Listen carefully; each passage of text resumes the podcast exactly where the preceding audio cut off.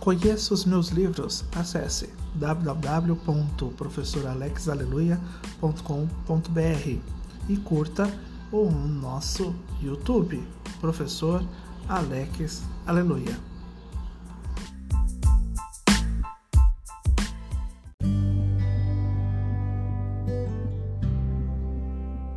Como saiu a continuação, Literatura para Destemidos, é, disponibilizarei em audiolivro o Literatura para Quem. Assim, você que às vezes não quer ler, mas quer ouvir aí à noite, no seu carro, tá fazendo no seu apartamento, é importante. E o legal é que vai fazer você refletir. Por quê? E para que mesmo serve a literatura? A partir de referências literárias, a gente faz uma reflexão de como a literatura está presente em vários momentos e não nos damos conta. Será mesmo que nós, seres humanos, necessitamos de poesia para darmos sentidos à nossa concepção de existência? Então fique ligado. O primeiro episódio começa agora.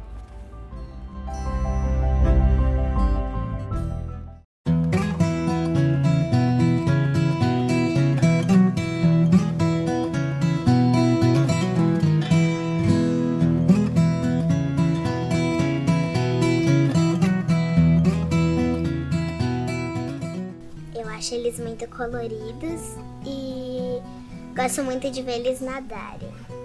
É porque eles vivem na água, no mar, no aquário. Uma conhecida, né, comentou daqui e a gente veio e nos apaixonamos. Quando as pessoas perguntam onde nossos filhos ficam enquanto trabalhamos e ficam em qual creche, eu digo, Peixinho Feliz não é uma creche, eles ficam na escola a Peixinho ela não é uma, é, ah, uma escola, nós somos uma família aqui, sabe? Porque eu estudo sempre aqui. Porque eu gosto de cantar e tocar instrumentos. Eu tô quase com meus superpoderes. O grande diferencial da Peixinho Feliz é ter a criança como centro de todo o trabalho.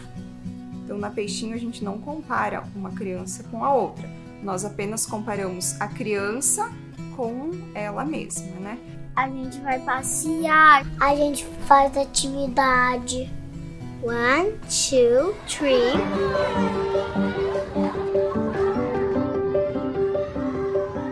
Conseguir de forma lúdica, brincando, levar a criança a internalizar ela não sabe que ela está brincando e aprendendo coisas tão importantes da realidade do futuro.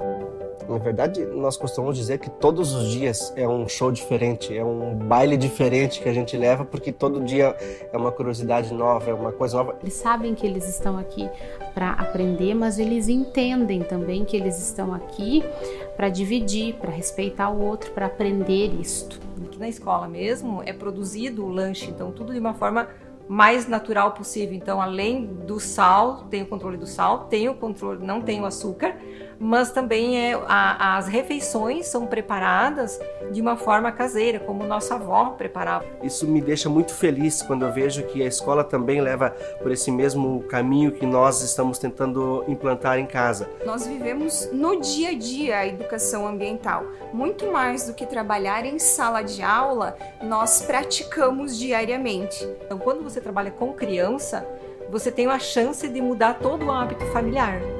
E a nossa grande inovação, eu diria, e ousadia até, que é ensinar alfabetização financeira e empreendedorismo para crianças na educação infantil. Para ganhar, a gente tem que se comportar. Aí, sexta-feira, a gente vem para o banco para depositar o valor. É prazeroso saber que uma educação de qualidade esteja sendo disseminada em todo o Brasil. Tudo que a Peixinho Feliz faz tem como objetivo principal oferecer à criança oportunidades para crescer, aprender e se desenvolver de forma saudável. Que ela possa desenvolver a sua personalidade de forma a inspirar um mundo melhor.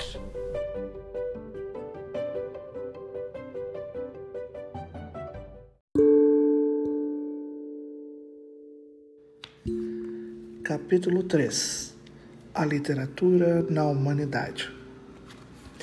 As emoções precisam ser trabalhadas. Entendo que o ser humano necessita da poesia, da música, da pintura para conseguir entender um pouco de si nesse universo. As perguntas sobre quem eu sou, para onde vou e por que estou aqui fazem parte de um crescimento profundo da pessoa. De se reconhecer, de se sentir pertencente a algo. Imagina só, nesse mundo em que vivemos, se acordarmos todos os dias cedo para irmos trabalhar, voltássemos para casa à noite e no outro dia de novo, sem livros, sem TV, sem seriado, sem poesia. O que seria da gente?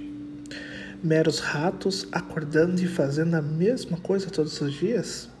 Sem sentir, sem prestar atenção nas emoções, tendo uma vida que atribuo como denotativa. Vida denotativa, sem mudança, sem duplo sentido, apenas acordando, levantando-se, trabalhando, retornando, dormindo e assim no outro dia, de novo e de novo.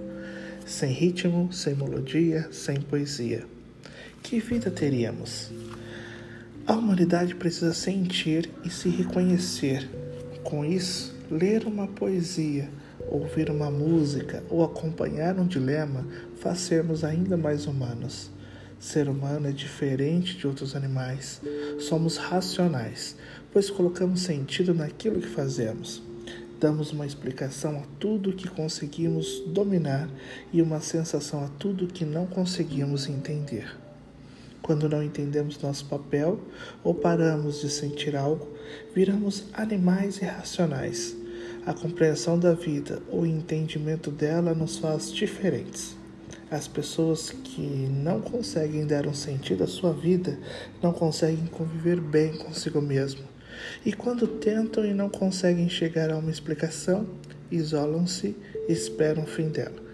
A compreensão da vida e do mundo está nas palavras, no livro, na compreensão da linguagem, da cultura. Tudo isso tem sentidos, porque colocamos, entendemos e queremos perpetuar através das palavras. O que seria de um povo ser uma história? E a história só conseguimos perpetuar por causa da linguagem, do texto, da ânsia de explicar o mundo e deixar registradas as emoções.